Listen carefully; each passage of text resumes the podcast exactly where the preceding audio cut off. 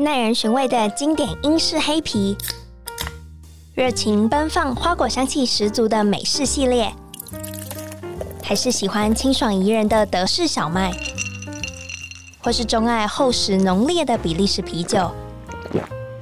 欢迎收听深饮啤酒，陪你探索来自世界的精酿啤酒，让我们一起从微醺中学习吧！Cheers Hello，大家好，欢迎收听声饮啤酒，我是节目主持人 Claire。今天邀请到可以叫你 Cicero 认证酒师的钟维凯 Victor 来到声饮啤酒。其实认证酒师算是比较老的 title，我是用它来翻译那个 Cicerone Certified Beer Server。那因为我现在是 Certified Cicero，所以我现在都把中文会把它叫做 Certified 认证啤酒试酒师。嗯，这个比较就是顺口一点。其实平常外面用这个 title 来称呼人不多，通常是我自己拿出来讲，一部分就是为了宣传这个认证机构。哦，因为你也做过那个访问几个有在台湾拿到 BJCP 评审资格的人，嗯、台湾 BJCP 评审很多，可是 Certified Cicerone 现在在台湾不知道有没有十位。我上一次看的时候已经是两三年前，那也才六个。你说不是那个 entrance level，所以是是那个 second level。对啊，second level，因为 second level 的考试没记错，在台湾只办过一次。所以那个时候是国外的，就是评审来到台湾。是啊，事实上是创办人 Ray Daniel 亲自过来。Ray Daniel 自哦，还有他有亲自来。那那个时候的考试的实体是考什么？简单来说。那当然，它会有些地方跟 BJCP 差不多，比如说我们会考啤酒的原料、制成、历史，简单来说是类型的相关知识。嗯，但是以 Cicerone 来说，因为它有一个重要的目标是培养在啤酒业界现场工作的专业人员，所以他会另外提到关于试酒事的事情保，比如说你的啤酒的保存。呃，你的杯具的清洁，你的甚至到 Certified Cicerone 这个规格，你有没有谈到 Draft System 的构造跟维护？嗯，对啊，甚至我们那时候会有一个现场的试题，我们那我们那一次抽到是去分解一个 tap，分解一个 tap 再把它组回来，然后边、啊、边做边讲这样子。哇！而且跟 BJCP 现在状况不一样是。Cicerone 这个考试目前还没有中文化，所以我们都要用英文作答。哦，对，不管是笔，理解理解，不管是笔试或口试都是。嗯，对。哎、欸，我很好奇，就是生皮系统一开始要怎么样练习啊？因为这其实是如果你没有在业界的话，你很难练习得到。哎，其实必须说这个东西，你现在在网络上会看到很多美国的这个生皮系统商，它会有一些那个教学影片。嗯包含你的 tap 的分解、你的管路的清洁等等的，嗯、其实呃有去找的话，其实会发现哎，还有蛮多资源可以参考。OK，当然必须说，因为那个 tap 其实有各式不同的形制，你可能运气不好会跳到一个你都不熟的，但其实那个结构上大同小异。嗯，我也必须说，我在那之前没有真的有看过影片，但我也没有真的拆过 tap。所以你完全是靠就是影片经验，然后。大致上是这样，对吧？因为、哦、因为因为我之前有参考，就是国外也有人提供，就是某程度上你可以说是参考书或者是讲义这些东西，他把它去考完那个 Certified Cicerone 的经验，把它编把它编辑成那个补充教材这样子。因为 Cicerone 它 Cicerone 它只有给你大纲，嗯跟推荐的读物，嗯，它没有，它不是具体编转成教材内容。呃，我有考过现场考试，嗯，然后那时候就是比较多的是考类型，然后关于那个生皮系统没有全错，可是还是很幸运的低空飞过。对，因为那个 Certified Beer Server 的部分来说，生皮系统比较少，嗯，它主要是它主要是啤酒类型，对对对，对。然后啤酒类型平常都有接触，所以就是比较上手，然后其他的就是啊，对啊，我第我第一次考那个 Beer Server 的时候是就是嗯。虽然想说，哎、欸，那时候也是也碰啤酒几年了，但是哎、欸，还是先花钱买下线上课程，看一下它到底会考什么难度好了。哦，所以哎、欸，三天看完之后觉得可以考，就就考了就过了这样子，哦、大概是这样。这个很有慧根，还是你反正你已经接触啤酒一段时间才去？也不能说很有慧根，因为我有点我有点忘记我第一次拿到几年前的事情了，那应该是二零一五吧，还是什么？哇，反正至少是这本这本书出来的时候，我那时候还是 Certified Beer Server 而已。哦、oh，OK，所以他们挂的头衔是这个。了解，嗯，好，今天邀请到你来，我其实很早就因为你已经耳闻你非常多时，很早就想要邀请你上节目，可是一直都找不到怎么接洽。其实我应该没有那么难找，我想说我的那个 粉丝也不是一直在那边吗？对，我是后来应该是有鬼那个活动的时候，嗯，我终于见到你的本人的时候，才让我就想说啊。对耶，我为什么不直接就是问你，然后跟你就是要联系方式？嗯，然后也是很就很幸运的把你请到节目来。诶、欸，没有，我在想，我有说我是这么神秘的人物吗？你是，你是啊？哦、好吧，我比我呃，我的媒体都比较不会没有曝光我本人到底是谁，我没有像一些前辈这样哇，把大头照 P 在那边。呃，我觉得上上程度有差了，所以。因为一开始其实我不知道那个啤酒制是你经营的，嗯，我是到后面开始就是找你相关的资讯，然后看你的过往访谈，才发现哦，原来就你曾经经营一个啤酒制，嗯、如果截至今天为止，应该长达八年的时间。对啊，大概从八年前粉砖的部分稍微晚一点，是先做部落格。所以你怎么会开始就是做这个粉砖？做这个粉砖啊？其实说起来，我的背景训练跟酒也没什么关系，就像这个圈子里面很多其他人一样。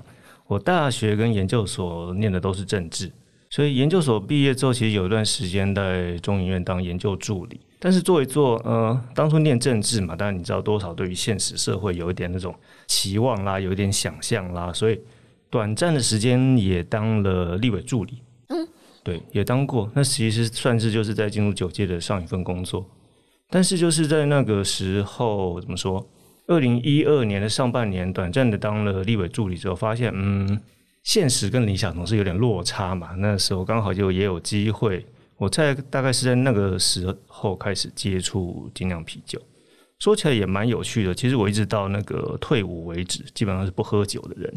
是怎么样开启你的第一瓶啤酒啊？我的第一瓶啤酒，那个说起来又有一点长，因为我其实喝酒是先从调酒开始喝起。那个时候就是啊，退伍之后，呃，有时候会跟以往的同梯出去玩，那难免会泡个夜店什么的，嗯，加点喝点酒。诶，那时候觉得，虽然我那是之前不能喝酒，主要是我对烈酒那种等级的那种酒精感不太能接受，嗯，但是调酒之后酒精度降低，诶，觉得好像就比较能够接受。所以就会开始，比如说跑夜店的时候喝一点。但是呢，因为那个时候算是初出社会，那个口袋不是很充裕，所以你说跑夜店，哇，那时候跑夜店一次也要七百八百。嗯，好，退而求其次，去专业的酒吧，结果发现你一个人晚上喝两杯还是要七八百，那怎么办？所以那个时候就在想说，哎，我是不是应该找到更简单，然后可以符合我这种，哎，我只需要一点酒精。然后达到微醺的效果，然后不会花这么多钱。嗯，无巧不巧的是，那个时候，那二零一二年的上半年，其实台啤刚好推出当时那个相当轰动的那个果微醺系列，就是芒果跟凤梨那两款，酒精度相当的低，都在三 percent 左右。嗯，而且容易买到，所以就是可以靠那个在家喝。但是当然喝了这这个之后，你就会诶稍微有点好奇，这玩意儿到底是怎么一回事，或者说。诶，有没有其他的选择？所以就在网络上开始搜寻相关的讯息，因此就找到了现在大家也都知道的这个台湾精酿啤酒俱乐部，在 FB 上面嘛。哦，对，所以那个时候基本上，诶，你会发现那个是一个大家会蛮集中讨论精酿啤酒讯息的地方。嗯，但辗转又花了一些时间，因为我那时候我在桃园，工作是在台北，但人住在桃园，那时候两地往返。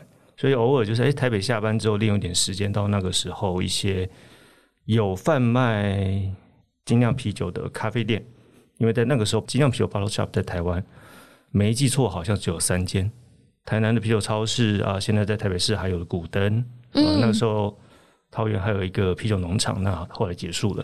所以当然还有一些进口商，他本身有自己的门市，比如说像我后来去工作的豪迈，那时候是英国富勒的代理商。所以他门市也有贩售这个富勒系列的产品，嗯，所以那个时候就这样，哎，看了一下，哦，这些东西，那那要去哪边买？那当然大卖场的有些比利时啤酒品相我也喝一下，这样子。哇，那那个时候你最早接触的其实是英式啤酒，对不对？除了你刚刚说的台啤的水果系列，其实非得要说的话，我最早接触的还是比利时啤酒，还是比利时啤酒。其实简单想想也知道，那个时候在台湾有最多水果啤酒选项的就是比利时啤酒啊。啊，到现在也还是，其实。对，其实是。对啊，然后后来才慢慢引进像 cider 之类的，就是酸甜系的。是那个时候，台湾当然也有像是东石一些进口商，他进口英国的 cider，但是就是那个时候在台湾通路比较有限，就像我刚才说的，其实大部分都是咖啡厅或者是餐厅之类在贩售这些产品，嗯，专门的店家相对比较少。诶，那我蛮好奇，你觉得这个从一开始只在咖啡厅开始上架，然后然后为数不多的精酿专卖店，可是一直到现在，其实是这市场，如果你要取得精酿啤酒是相对容易的。你觉得这中间的转变是突然，比如说台湾在地的酒厂爆炸式的起飞吗？还是是什么样的原因？这个问题说起来有一点复杂，但某程度上可以，我觉得姑且说是我们这个台湾精酿啤酒这个产业。专业化程度越来越高。嗯，为什么这么说呢？以往你会知道，这业界前辈其实大部分不是专门做精酿啤酒，专门做精酿啤酒的酒商都是相对比较后期才出现的。哦，所以一开始不是专做精酿。比如说你之前访问过的董哥，嗯，他其实是他其实也做其他领域的酒类。对，Gavin 也是，他们这些人都有做其他领域酒类的经历。像甚至你比如说像台湾相对早的，比如说。像之前出现在节目里面，右航当然是，他是一个专门做精酿的。那当然，在台湾更早，像是麦咪露，就是保利德，他们也是专门做比利时啤酒，但是他们花了那时候花了很长的时间，就是生根，然后让台湾人开始接受原来有就是不同的啤酒选择。是，而且这个事情，呃，为什么说精酿啤酒当初都在咖啡厅之类的地方出现？其实又会跟台湾，比如说最早接触到这些啤酒。有一说，就是因为那个当初台塑在建造六轻的时候，有一些来自欧洲工程师，他们可能来自比利时，来自荷兰，对，那他们来到台湾工作，那需要想要喝到在地的东西，所以慢慢才有这方面引进。所以那时候精酿啤酒在台湾，它的营运模式其实有点像是欧洲所谓的咖啡啊，对，你会在一个有有软性饮品、有轻食、有甜点，然后也有啤酒的地方去享受这些东西。哇！原来真的真的还有那个有背景跟还有当地的人来，然后把这个东西引进的概念。所以相较之下，其实我们大家现在看到更多的美系或英系，他们引进台湾都是相对比较晚近的事，那都两千年之后的事情。哦，对。那后来你也加入了啤酒产业是吗？我短暂的在豪迈工作过，但其实也只有三个月左右的时间，不算是很成功的业界生涯。你那个时候是业务吗？就是你是业务啊。因为你喜欢啤酒到你觉得你应该要推广它，然后你去加入了成为业务吗？就其实严格来说，与其说是有意识的去做这件事情，不如说就是机缘巧合。在离开那个立法院工作的时候，其实。有想过是不是回去做相关的呃研究的事情，但是那个时候刚好就是豪迈有出一个就是业务的缺，嗯，那既然是做日间通路，然后啤酒一般的知识我有了，那就想说试试看。所以你其实当初就是比如说累积啤酒知识，其实没有太多资讯啊，除了精酿啤酒俱乐部可能会分享，可是我觉得比较硬底子的知识，你是怎么样慢慢培养起来的？那个时候其实台湾当然有少数的啤酒专书。像是金木文化有一本那个漫画啤酒入门，那也是日本方面来的书，但是大部分的知识确实还是要看原文的。那当然，在我接触精酿啤酒不久之后，那个时候的这个精酿啤酒俱乐部创办人之一 Elaine 谢欣怡，他也出了一个自己的书。嗯，我有段时间真的是把那东西放在枕头旁边，我早晚在看，一直在翻。虽然上面写了很多酒，台湾那时候都还没有。哇，对啊。哎，还有我现在手边的这本，就是开始享受啤酒的第一本书。但那就已经相对比较后来了。之所以后面会去参加一些这个专门书籍的翻译啊，或者是审定，嗯，其实也是在那之后。我本来不太看中文资讯的原因，一来是中文资讯透过要经过翻译，通常会有时间上的落差，而且我们那个时候在台湾圈子里面那个专业人士还没那么多哦，所以。你看到一些哎，其实是国外的书籍翻译过来的时候，你会其实一不小心就会在里面发现一些那个翻译的出入或者是错误。比如说，他可能那是一个专有名词，但是因为翻译的人或者审定的人不知道那个名词，就翻错。哦，对，我们看着就哎，这个词应该不是这个，应该是别的。嗯。但以台湾的这个出版生态来说，你第一版书没有翻译好，要再版要修订。其实也蛮难的，对啊，有难度，所以就会的，所以就会想说，哎，那是不是应该这个东西在前期的时候，就是应该要有比较懂的人来参与这个工作，来确保这个出版品的品质。嗯，那像你现在手边这本那个开始接触啤酒第一本书，其实也蛮巧的。我之前都没有相关的经历，但是这本书它其实也不是出版社本身，它好像是辗转透过认识的人在自酿社团那边。对，在质量啤酒狂人俱乐部那边找人问你有没有可以审定。所以那个时候我已经有那个 Certified Beer Server 的资格了，我就那个毛遂自荐一下。所以这本是从日文翻译之后，然后你再针对它的中文翻译去做修订。没错，但因为我刚好自己也学过一点日文了，所以我可以、嗯、我可以读原文，那就可以交互参照一下。好，那既然我今天邀请到这么专业的你来，那我就想要给听众一个机会，就是请问，如果我今天听了节目一段时间，然后很想要开始去深入了解啤酒的知识，你觉得怎么样是最好的开头？就是我应该要怎么做？以我自己走过的路的话，其实也像，比如说这个 podcast 以前访过王鹏，其实他也提过类似的说法，要有意识的去喝酒。我说有意识的这件事情包括很多点，首先是比如说你喝酒要记得做记录，嗯，喝酒做记录这件事情，除了是让你会记住这支酒，比如说这支酒好喝不好喝，对胃不对胃这种事情，不做记录的话，你可能不会留下比较深的印象。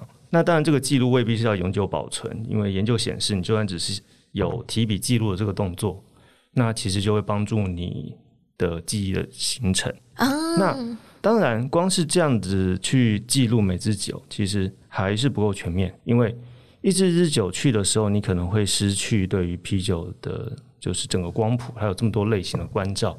所以，像我自己在学习的过程当中，有一段时间是认真的参照，比如说像是 BJCP 的 Style Guideline，我就去看，嗯，上面我还有哪些类型没有喝过。哦，那特别去找这些类型的酒出来，对，特别去找这些酒类型出来。当然，BJCP Style Guideline 有个麻烦的点是，它上面的这个 commercial example 就是商业范本，很多就是美国才有，台湾没有。嗯，但就是在台湾的精酿啤酒这个产业发展也有一段时间历程之下，其实大部分的类型多多少少都找得到，所以。在一边去实际的喝，一方面是去了解它的这个相关的背景知识，不管是属于酒厂本身，或者说抽象一点，它属于类型，就是这个类型，诶，它看起来应该怎么样？它闻起来应该怎么样？它喝起来应该怎么样？那跟它相关的它的独特的风味，跟它的什么制成啊，或者什么原料有关系等等，把这些连接起来之后，你慢慢对于啤酒的知识就会越来的越全全面跟巩固。嗯，所以算是多喝多记录，然后慢慢就发觉那个味道里面有点细微的不一样。对，基本上是这个样子。因为啤酒或者说品酒这个东西，始终它是一个感官经验跟知识理解的结合。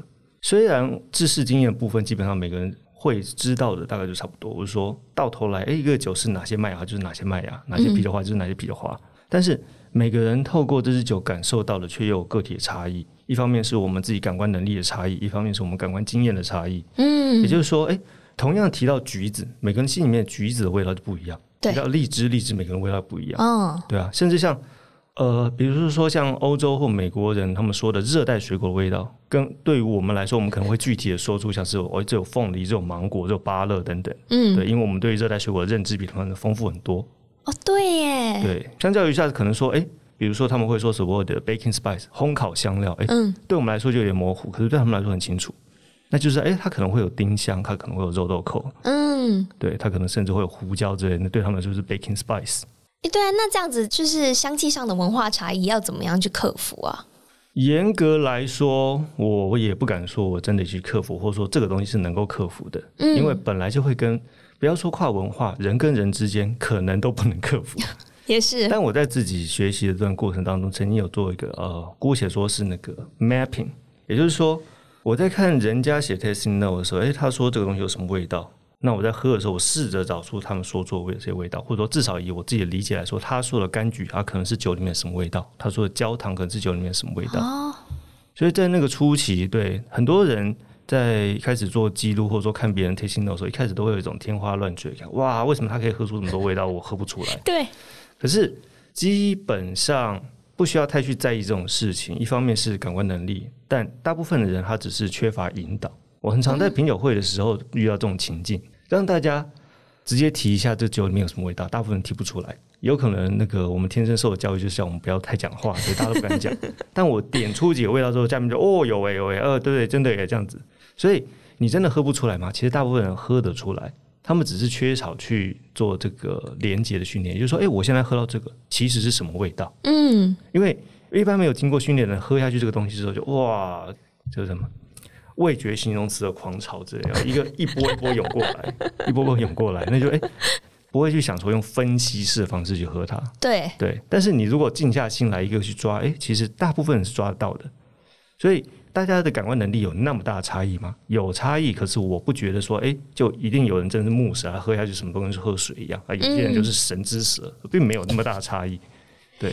那很多人，比如说跟我喝到的不一样，这就不算有对错之分。一般来说没有对错之分，就像我刚才说的，每个人的感官能力其实就不太一样。嗯，就是这个同样的东西对应到我们的味蕾，对应到我们的神经的感知强度就不一样。甚至像很简单说苦味，我们在啤酒里面经常碰到这个问题。我一开始其实也不太能接受苦味啊、哦，真的、哦。嗯，比如说早期那个，当时还是右航在进口的加拿大那个 Muskoka 这个品牌，因为那时候是呃酿酒师是台湾人 James。那一瓶，那是 IBU，我没记错，六十三吧，六十三的美式 IPA，现在看起来很普通嘛。对，我那时候花了三天才喝完。三天？对，我分了三天才喝完，我没办法一次喝完。那你为什么还坚持把它喝完呢？我就想，就那时候基本上就是一个经验值的概念，然后就是也不要浪费钱呢、啊。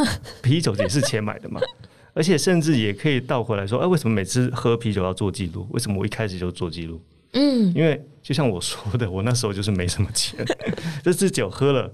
会不会再买？不知道，就姑且当成都一期一会。既然只有喝一次的机会，那当然要记录下来。哇，即使它再苦，你还是会试图就是找它里面的味道。是的，基本上是这样子，就当做是一个学习吧。嗯，对啊。其实那个时候，台湾还喝得到那个同样是奥勒冈州的罗格，他们的旗舰 Amber Ale，虽然是 Amber Ale，IBU 值四十五，对那时候的我来说还是很苦。那时候是哎四十五还是五十？反正那时候喝起来还是很苦。哦，怎么会喝这种东西？就是有点皱眉头这样子。那我想要问一下，好，做 tasting note 是一件事情，那可以就是再细部讲一下，我要怎么样执行？可不可以就是拆解一下 tasting note 大概会是怎么样的格式啊，或是会注入怎么样的想法？其实说到这点，它其实就跟我们现在，比如说我偶尔也会去这个质量啤酒竞赛当评审，嗯，对，其实他们做这个事情的流程是差不多的。一个啤酒到你面前，那基本上。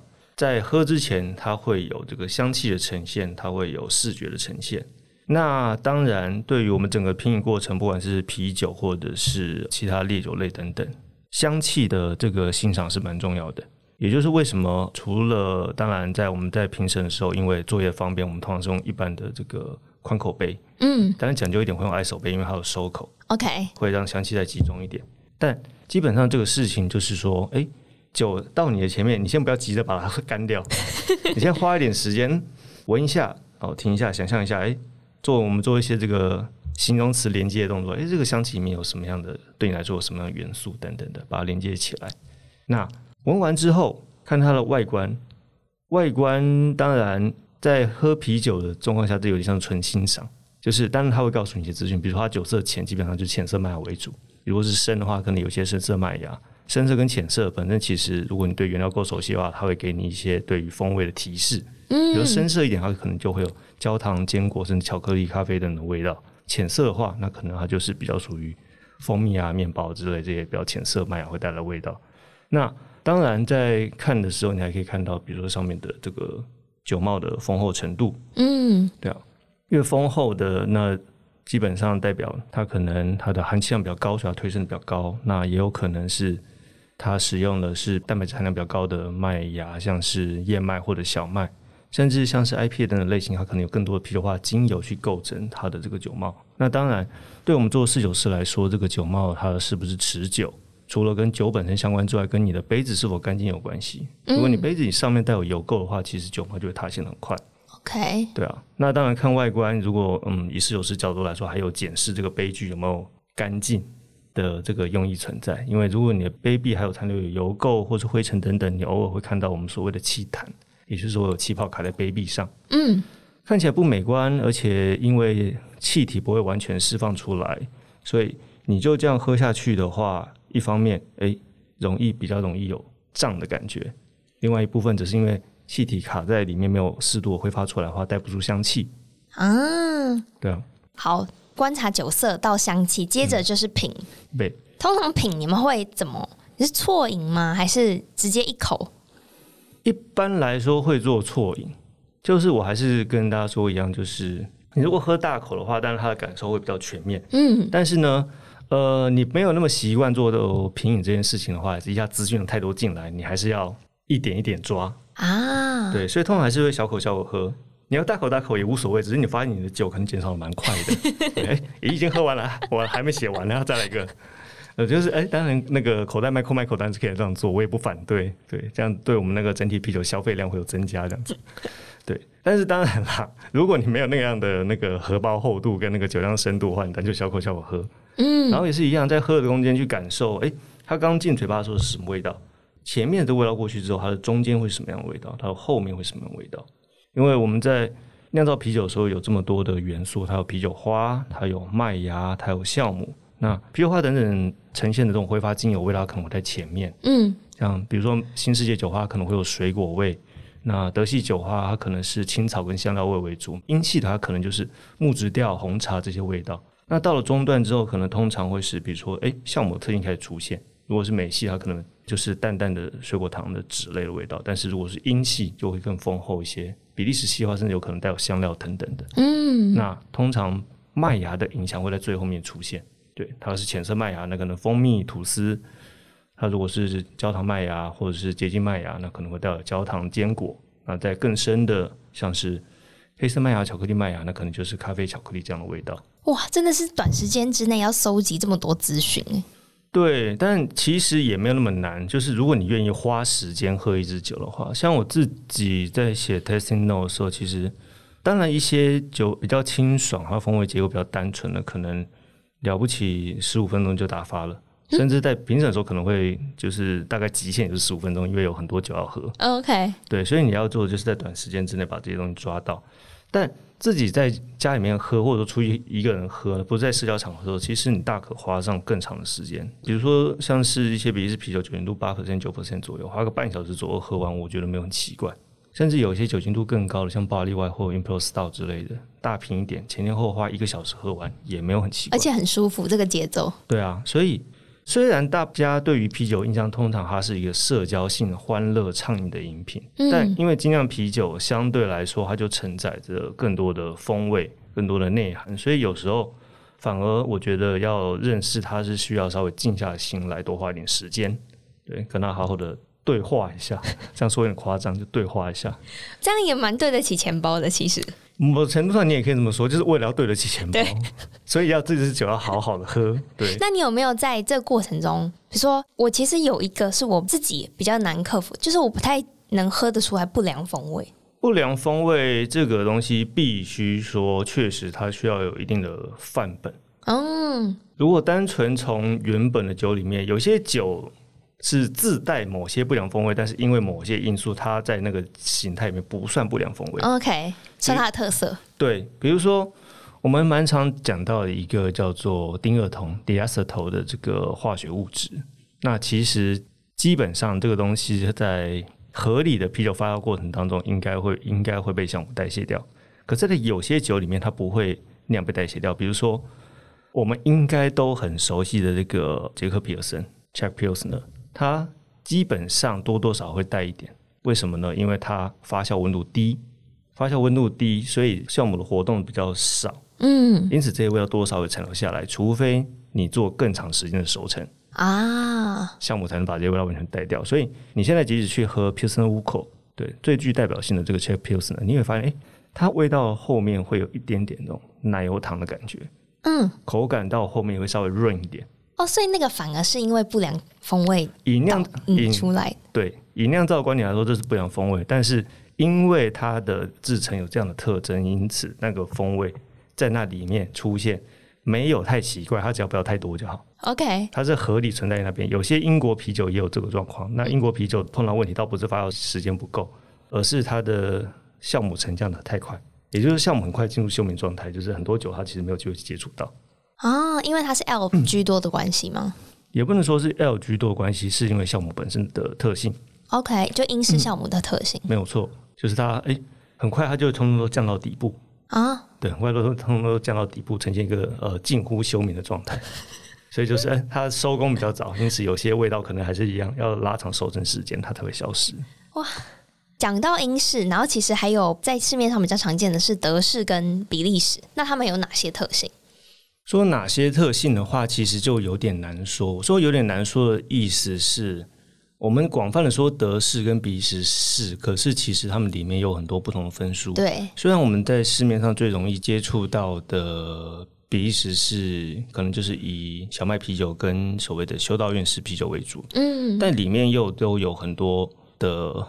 细细部、嗯、有很多的细部，但如果非得要抓一个核心的呈现的话，我会说比利时系重视的是酵母跟发酵风味的呈现。嗯，因为在比利时系里面，我们除了修道院系酵母之外，我们也有像是小麦啤酒，我们也有像是 Saison，甚至自然发酵啤酒，所以他们有各式各样不同的酵母所呈现出来的风味。那特别在比利时系当中，他们的酵母很多会。能够产生带有香料的气味，因为他们的酵母有一些这个基因变异，它能够代谢一些这个产生酚类的前导物质，嗯，所以它就会产生像是丁香甚至香菜籽这样的气味。那在德系的话，非得要说一个特征的话，其实德国啤酒我会说它整体来说强调麦芽风味的呈现。对，台湾可能过往喝到的这个。能够喝到新鲜的范例没有那么多，所以它的麦芽风味可能可能没有那么明显。但是呢，如果能够喝到一些新鲜的范本的话，你会发现那个德系的啤酒，它不管它是小麦的啤酒，或不管它是拉格浅色或深色，它其实到后面会都会带有很饱满的这种，真的是面包的香气。嗯，对。但是要够新鲜的产品才比较容易喝得到。甚至我必须说，即使是伯克金，哎，它的产品设定上只是一个比较高等级的商业啤酒。但是状况好的时候也喝到那种味道。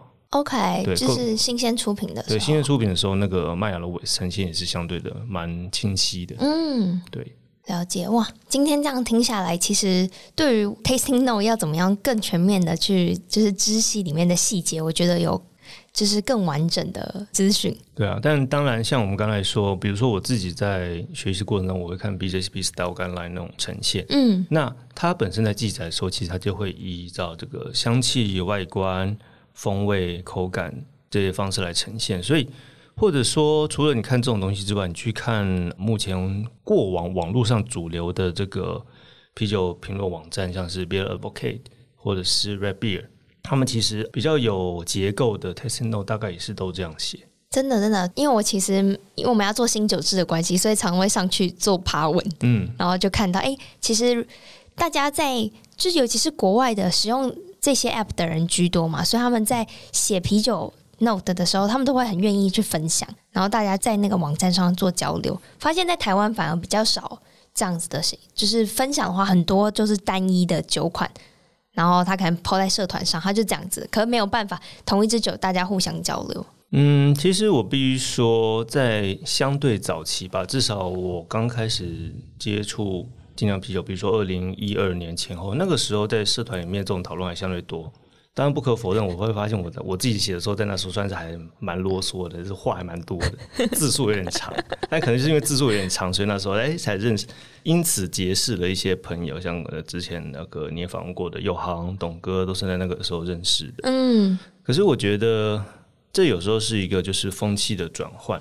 你如果去看我们刚才提到那些国外网站，其实大部分的评论。还是相对短，而且到了近期，尤其是这样，很多人其实真的就只有打分数，所以才会变得说，哎、欸，为什么现在那个整体分数偏低吗？也不是说整体分数偏低，而是大家其实习惯说越来越少，像 Untappd 啊，Untappd 其实你发现大部分人在上面，他其实就是打，就就是打个卡给的分，其实不会说的很多。我觉得那一部分是我们现在呃整体网络生态在变动关系，大家其实比较愿意看到这个照片，没有想要读那么多字。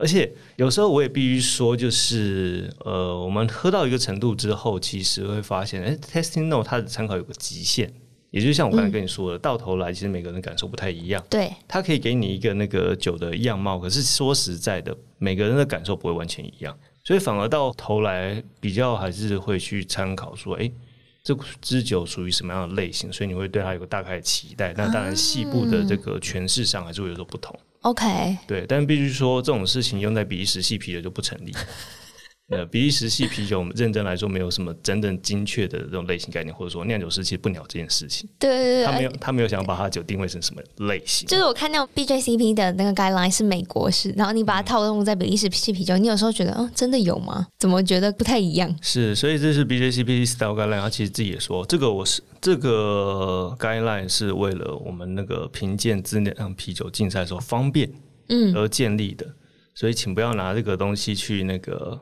去审查商业啤酒，商业.商业啤酒没有需要照 style guideline 来酿，它不需要。对，所以他在上面列出那些那个商业范本 commercial example，基本上只是为了便于你认识这个类型。嗯、你可以去喝看这些商业产品属于这个类型。对，那你碰到在质量比赛里面碰到的时候，你就知道，哎、欸，大概应该它是个什么样子，大概有迹可循。对，大概有迹可循，但是。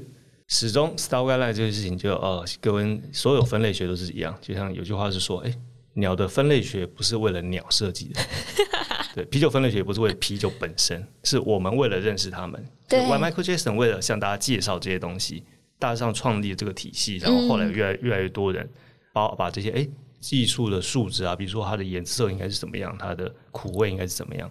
慢慢的把它填充起来，所以才形成形成现在这样看似一套很完整的体系系统。可是事实上，即使这个类型内部，你如果仔细去看所谓的商业范本的话，其实有相当宽广的诠释空间。嗯，对。比如说我蛮爱提的一个例子是 American Porter，对，美式波特啤酒，它里面有很清爽的，像是 The Truest 的这个 Black Pot。那这个东西它是属于相对清爽、比较接近英式感的美式波特，可是有像 Founders。啊，对，厚重六 percent，几乎到了 style 边缘的这样的呈呈现，所以其实即使有一个类型在那边，其实中间也还有很多宽广的空间。所以这个东西它是帮助你认识跟理解你面对的产品，但是严格来说，它还是有很宽广的空间。所以这样说好了，就有点像所谓得鱼而忘全的概念，也就是说，它是帮助你理解这个东西的工具，但是不要被因此被他们被框架住。对，不要觉得。这个类型就一定只能长什么样子？其实中间还有很大的诠释空间存在。那我想要挑战你一个，那如果不符合类型，或是它没有类型的，也能算是精酿啤酒，也能算是好喝的精酿啤酒吗？其实可以啊。你要想一件事情是说，类型这件事情始终是后出的。嗯，那这些东西之所以长这样子，通常其实是因为它的背景环境，也就是说。当地产了什么样的作物？嗯，它有什么样的啤酒花？有什么样的麦芽？结合它有什么样的酿造技术等等的，所以依据各地不同而自然产生所谓合理的风味结合。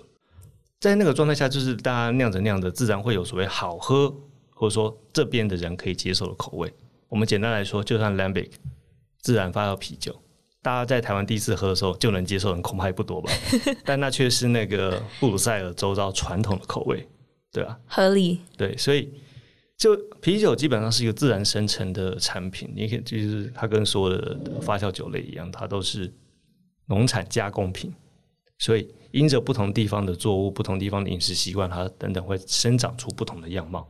嗯，所以即使没有类型规范，也能分得出好喝或不好喝。虽然这个东西会比较属于个人感性的部分，你能接受，其他人不一定能接受。嗯。但当然，我们从现在看，可以用所谓的这个酿造有没有缺陷这件事情来讲。但是我们其实也没有办法单纯的说没有酿造缺陷就是好酒。对耶，就算有缺陷，有时候那些风味可以叠加上去，也可能是好的。也有可能是好的。比如说，我们像刚才提到一些传统类型，其实从现在观点来说，有一些酿造缺陷。嗯，对，但是已经变成它的传统可接受风味的一部分，所以我们就。姑且放过它，因为如果我们要这样讲的话，就以没有酿造缺陷来讲的话，商业啤酒最没有酿造缺陷。对耶，那应该商业啤酒是最好喝啊。对啊，可是对我们来说，没有酿造缺陷算是一个好酒的下限啊。对，过了这个东西之后，我们再来讲，就跟在这样比赛的时候，我们常常觉得，哎，这个东西风味其实不错，可是，哎呀，有些酿造缺陷就是对美中不足。对，OK，所以就会被扣分。会被扣分。可是如果要比的话，有时候我们可能还是会陷入一个阶段，就是这支酒没有酿造缺陷，但有点无聊。哦，反而没特色。不是说酿造缺陷是特色，而是说它就四平八稳。可是喝，Okay. 但喝了之后，就是它也没有不对，可是它也没有特别好，它也不出色。OK，对。他不出色。那酿酒师真的是不容易当哎。对，所以才会很多人就跟你说，酿酒师要结合理性跟感性。嗯、理性的部分当然就是我们提到这些技术上的问题，对，它应该是什么样的麦芽、什么样的啤酒花，它应该保存在什么样的条件、什么样的条件去发酵等等，这些都是技术。嗯。可是核心的问题是说，你用这些东西想要创造出什么风味？你想要做出什么样的味道？想要传达什么样，甚至传递什么样的意念？这些就是属于艺术跟感性的部分。就也就是说，我们在谈 style guideline 的时候，基本上这些东西属于理性的范畴。对，这些东西就是哎，我会告诉你这个类型它大概用了什么啤酒花，大概呈现什么样的风貌。但是在这中间，比如说我对于一支 American Pale Ale 的想象，跟你对于一支 American Pale Ale 的想象，或者说好喝的 American Pale Ale 应该长什么样子，酿酒师可能各自有各自的见解。对，但这也就是喝精酿啤酒有趣的地方，不是吗？因为他每个人在这些。原料的取舍当中会产生出他不同的个性，因此即使通通都是 American Pale Ale，大家的诠释也不完全一样，蛮合理的。而且我觉得这也是在探索精酿啤酒的过程中最有趣的地方。是可以这么说，也就是因为大家对于这些事情的诠释，大家对于风味的想象都不一样，所以精酿啤酒才会有所谓的多样性，它也才是 craft，它会反映创作者的性格跟认知。嗯，对，而且甚至啤酒在众多。酿造酒当中可以说是最能够反映创作者性格的，因为我们有这么多原料的变因，我们有啤酒花，我们有麦芽，我们有酵母。当然，在过往的时间点里面，水可能不不是变因，水大部分的时候我们就是迁就于当地的水质。嗯，但在这个时代，如果你愿意的话，你也可以调整水质。对，所以你可以有意识的去操作这些素材，甚至我们讲啤酒花，你什么时候丢进去？你一开始呃煮沸初期丢。煮沸后期丢、冷泡，或者现在有些做法是发酵的时候也丢，各种不同的使用法都会带来不同的风味。所以在这中间，因为酿酒师可以操作的事情很多，因此即使是几乎同样的素材，其实你有可能做出不一样的味道。嗯，那传达的就是酿酒师本人的想法，对，跟或他理想。对，所以这也就是说，为什么我们可以把这个精酿啤酒叫做 craft，叫做工艺品。因为它确实传递出某种匠人性格。OK，对。哎，那节目的最后，我其实还蛮好奇的，想要问你一下，就是你这样子一路看精酿啤酒，从一二年一直到现在二零二二，已经哇十年，你怎么看？比如说像今年呢、啊、的发展，就是一个预测一下。其实要说预测的话，我会说的是，因为在台湾，我们必须说，即使横跨十年，然后我们其实有明显看到通路的扩增，比如说。像我刚开始喝的时候，那时候台湾甚至连 bottle shop 都不多，大部分人要去咖啡厅。当然，我们后来我们慢慢有 bottle shop。那我们现在在大卖场，基本上也已经也不是像过去只有在暑假能够看到，现在基本上全年都有某些属于精酿啤酒的项目。甚至进一步来说，你说像去年，我们甚至可以在这个 Seven Eleven 看到 Sierra Nevada Pale Ale，我觉得这在这在十年前是不可想象的事情。那甚至在台湾，呃，刚开始的时候我们并没有精酿的桶装，而现在我们甚至偶尔、嗯、偶尔能够直接喝到从比利时来的 Lambic 的桶装，而且是比如说它是没有调和的，它是 Lambic，它不是 Goose 或是其他东西。有这么开心？然后我们有这种东西哇，对，而且这个事实上在亚洲其他地方也未必有的。嗯，所以。虽然很多人看起来也许说，哎，现在的精酿好像没有有一段时间，二零一四、二零一五的时候那么热闹，但我会觉得整个市场跟通路，我们其实有慢慢在进步。嗯，只是呢，过往也许大家就是精酿啤酒，因为这个高成长率的这个特征，很多人是基本上是当做一个本梦比，它是梦想投资，只是呃，好实际的讲法，不敌商业现实。我真的说是不敌商业现实，嗯，但是整个环境我觉得慢慢有在推广，甚至包含是说。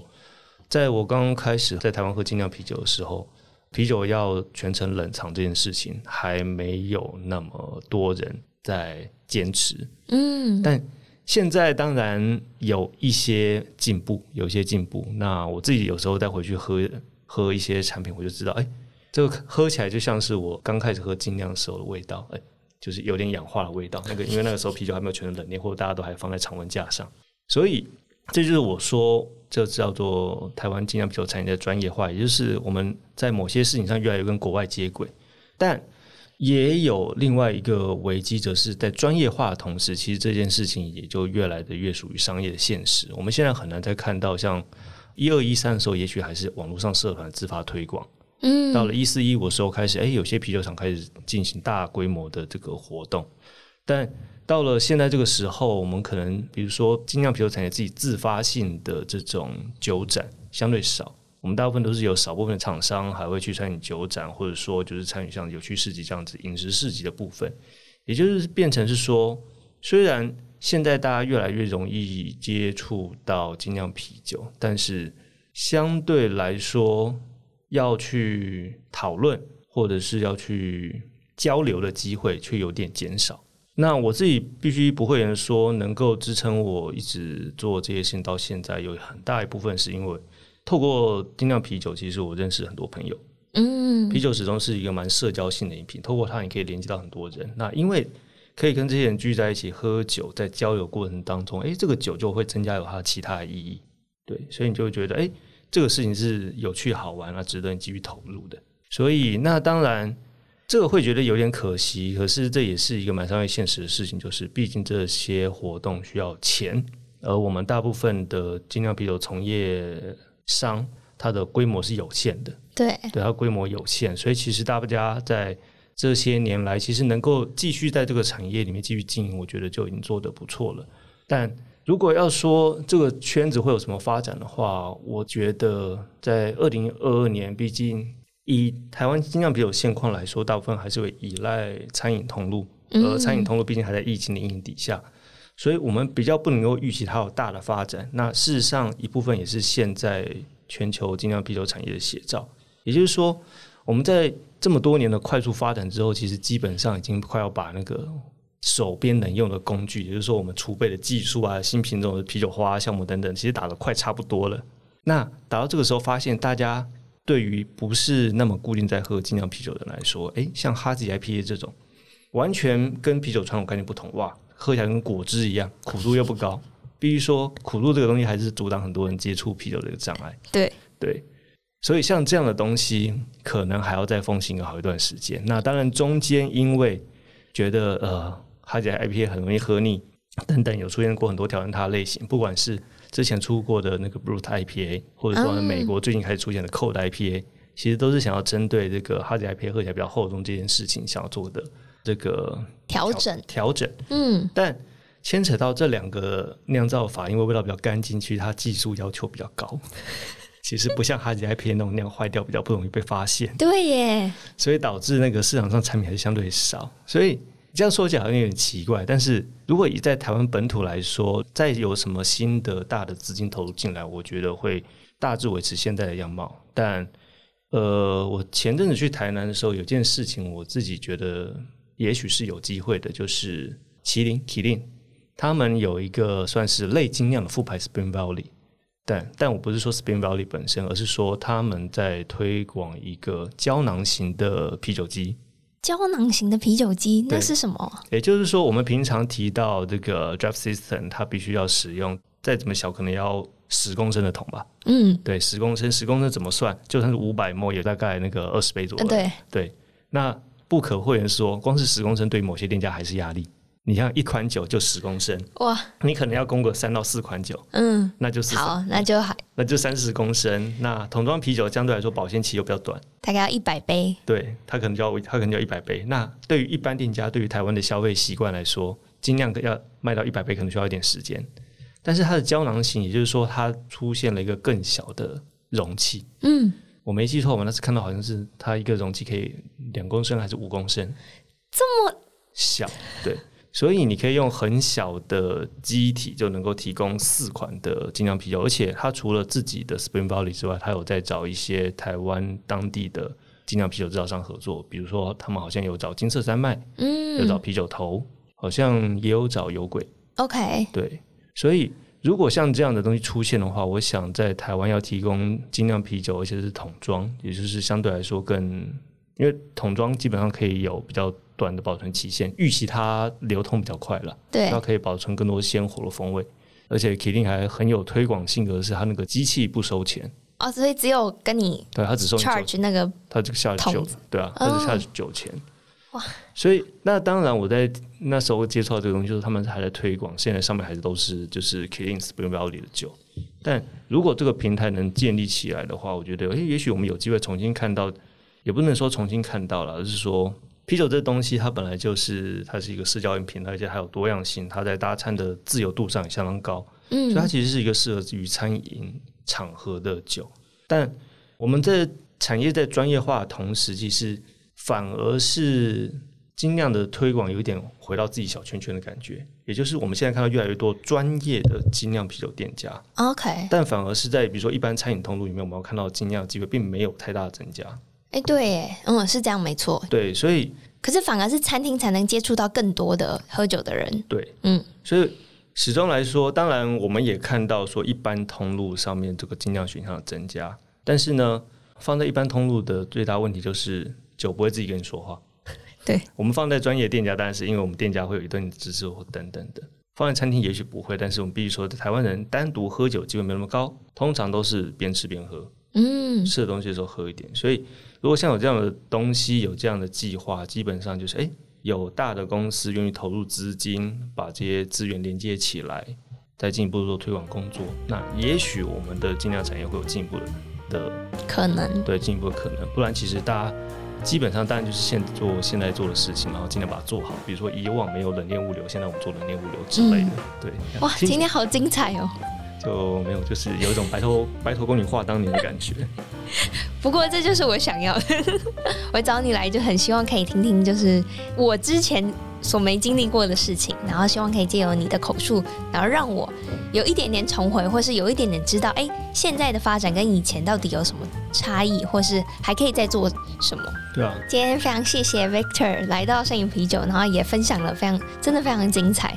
然后节目的最后，如果大家想要就是搜寻有关于你的相关资讯，可以去哪里？搜寻我的相关资讯呢？基本上还是请大家搜寻 The Beer Issue 的啤酒志。那虽然最近我觉得那个一些精酿啤酒的新闻离大家太远，比如说一些什么新的并购案啦、新的什么技术发展等等的，在台湾还没有喝到之前，我可能都先不会秀出来。但是呢，呃，Tasting Note 还是有固定在更新的，然后基本上还是以台湾买到品相为主。那希望让大家在喝的时候有点参考。那事实上我也不会言是说，每当你去看后台流量的时候，其实基本上还是，哎，最近通路里面出现什么酒，我以前喝过了，哎，看的人就会多。嗯，所以看起来，嗯，大家对于这支酒背后的事情还是有在乎的，对，还是有点在乎的，所以。在可预见的未来，我可能还是会用相当任性的步调继续更新这个，继续更新这个部落格。那就再请大家多多指教。好，谢谢。然后这期节目也是由 A B B Bar and Kitchen 赞助播出。如果想要了解更多啤酒资讯的话，也可以上 ClearDrink.com。然后我们这期节目就到这喽，拜拜。谢谢，拜拜。拜拜，谢谢。